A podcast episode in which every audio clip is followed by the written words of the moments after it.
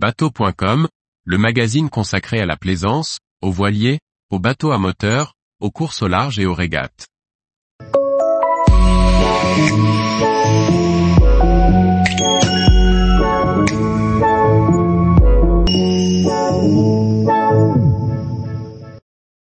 Journal de bord de la course au large, solitaire du Figaro, Ocean 50, Mini Transat. Par Chloé Tortera. Voici le résumé des régates et des courses au large de la semaine du 02 au 8 septembre 2023. Au programme, une victoire, une classe au complet, des records de participation. La seconde étape de la solitaire du Figaro Paprec entre Kinsale, Irlande, et la baie de Morlaix, Finistère, aura été incroyable. Au programme, retournement de situation, changement dans la hiérarchie, mais surtout un finish sur une mer d'huile. De quoi laisser des souvenirs dans la tête des 32 figaristes engagés sur l'étape. Au final, Basile Bourgnon sur Edenred a coupé la ligne d'arrivée le premier ce jeudi 7 septembre à 17h59 minutes et 44 secondes. Il aura mis 4 jours 4h19 minutes et 44 secondes pour boucler le parcours théorique de 570 000 de la deuxième étape de la 54e édition de la solitaire du Figaro.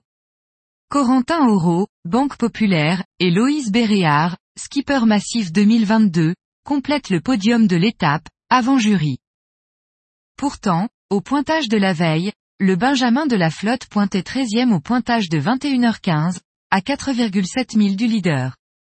Il a été l'auteur d'une belle remontada qu'il a su maîtriser dans le petit temps, avec un finish aux airs de match racing. L'étape est marquée par des écarts importants de plusieurs heures qui devraient laisser des traces, avec plus de 3 heures d'écart entre le premier et le cinquième au général et en reléguant plusieurs favoris comme Guillaume Pirouel à près de 15 heures du leader. Romain Athanasio a décidé de s'associer avec Loïs Béréard pour le début de la saison IMOCA. Le jeune navigateur de 29 ans, vainqueur de la Transat Paprec et favori pour la solitaire du Figaro Paprec avec le programme Skipper Massif, accompagnera le skipper sur Fortinet Best Western pour le défi Azimut et la Jacques Vabre. Avec un numerus clausus limitant le nombre de bateaux Ocean 50 à 10, et la mise à l'eau des nouveaux réalités primoniales durant l'été, la classe Ocean 50 est désormais au complet. Deux wildcards sont attribuables à des skippers ou armateurs ayant disputé la dernière route du Rhum, pour peu qu'ils engagent une construction avant le 31 décembre 2024. Dans le cas où un projet se dessinait différemment, il faudrait que le skipper rachète un Ocean 50 existant pour le faire sortir de la classe, et ainsi lancer la construction d'un bateau neuf. Le trophée Rolex des voiles de Saint-Tropez se tiendra pendant la régate des voiliers classiques organisée du 29 septembre au 8 octobre 2023. Pour sa 18e édition, le trophée Rolex, qui récompense chaque année le meilleur voilier classique de la catégorie en lice, met à l'honneur la classe des Yaouls lors de la semaine du 2 au 8 octobre. Il s'agit de deux mâts construits entre 1890 et 1963, et dont la longueur est comprise entre 14 et 24 mètres. Le départ de la 24e édition de la Mini Transat aura lieu le 25 septembre 2023.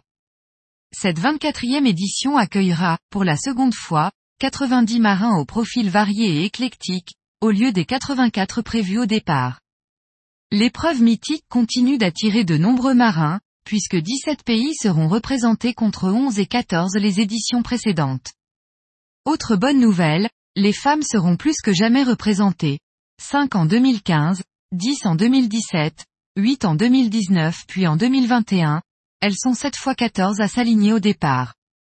Elles auront pour la première fois également la possibilité de l'emporter en proto, avec quatre projets pensés pour la gagne. Laure Gallet, 1048 DMG Maury Sailing Academy 2, Caroline Boulle, 1067 Nicomatique, Marie Gendron, 1050 Léa Nature, ou encore Thaïs Lecam, 1068 Frérot TPM. Pour mémoire, à date, seules trois femmes ont réussi à se hisser dans le top 3, Isabelle Autissier en 1987, puis Justine Métro et Clarisse Crémé en bateau de série en 2013 puis en 2017. Cole Brauer, originaire de Boos Bay, Maine, USA, vient d'annoncer sa participation à la Global Solo Challenge. Elle est pour l'instant l'unique femme de l'épreuve, mais aussi la plus jeune, 29 ans. Elle relèvera ce défi de tour du monde en solitaire et sans escale à bord de son bateau, un classe 40, baptisé First Light. Tous les jours, retrouvez l'actualité nautique sur le site bateau.com. Et n'oubliez pas de laisser 5 étoiles sur votre logiciel de podcast.